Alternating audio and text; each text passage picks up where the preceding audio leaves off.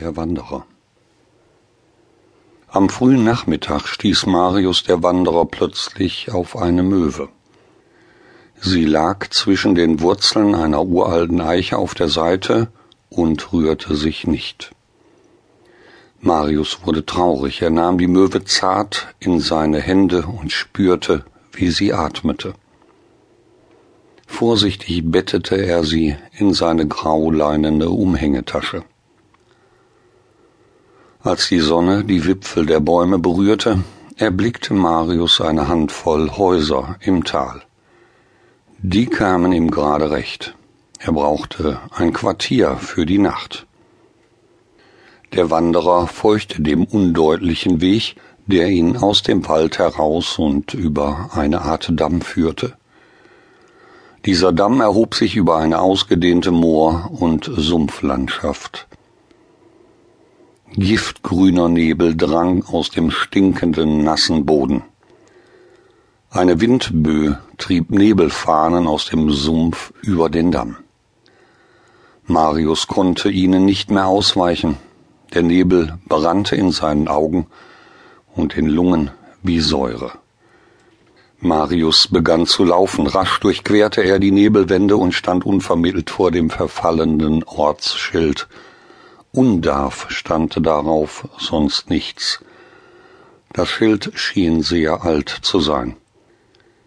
Marius musste husten. Er spürte die zersetzende Wirkung des Nebels immer noch. Ob die Möwe auch in diesen gefährlichen Dunst geraten war? Die Sonne verschwand immer mehr hinter dem Horizont. Der Wanderer betrat den kleinen Ort und schlenderte an den alten Häusern vorbei.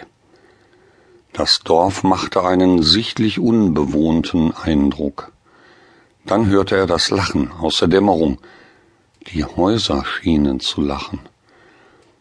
Da flog krachend ein Laden auf, ein Gesicht sah den Wanderer an so leer, als seien seine Züge ausgewischt worden. Herzlich willkommen, hübscher Wanderer, hörte er eine schrille Stimme rufen. Schön, dass wieder neues Leben in Undarf eintrifft, sehr schön. Ein großes Loch tat sich in dem Gesicht auf und jenes Lachen scholl heraus.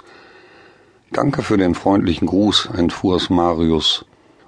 Und nun komm von der Straße, forderte ihn das leere Gesicht auf. Es ist nicht gut, es nachts außer Haus zu sein in Undarf. Wieder dieses schreckliche Lachen. Der Wanderer trat in das alte Haus. Hier schien die Zeit stehen geblieben zu sein. Sein Blick fiel auf Stühle und Tische, auf Uhren und Vorhänge, wie sie vor hundert Jahren gebräuchlich gewesen sein mochten. Ich habe einen Tee aufgeschüttet, sagte das leere Gesicht nun wesentlich freundlicher. Marius betrachtete diese spindeldürre Gestalt, die mit weißen Tüchern eingehüllt war wie eine Mumie. Sie sprach mit sehr hoher Stimme. Nimm Platz und wir trinken einen Tee zusammen, sagte das leere Gesicht. Marius setzte sich und holte die Möwe ganz sanft aus der Umhängetasche, um sie auf seinen Schoß zu setzen. Sie schien immer noch sehr schwach, aber sie lebte. Ich bin Evanesco, stellte sich das leere Gesicht vor. Lebst du schon lange hier? wollte der Wanderer wissen. Evanesco kicherte. Sehr, sehr lange. Warum ist es nicht gut, im Dunkeln draußen zu sein? bohrte Marius weiter und begann die Möwe zu streicheln. Hast du den Nebel bemerkt? entgegnete Evanesco. Natürlich, mich schmerzen immer noch die Lungen, wenn ich nur daran denke, gab Marius zurück. Der Nebel ist der stinkende Atem der Tennebros. Keiner weiß genau, um was für Ungeheuer es sich handelt. Aber ihr Atem ist giftig wie du bemerkt hast. Wir wissen nur, dass sie unter der Erde leben, und des Nachts holen sie sich alles, was lebt, erklärte Evanesco. Bist du ihnen schon mal direkt begegnet? fragte der Wanderer neugierig. Nein, seufzte Ivanesco.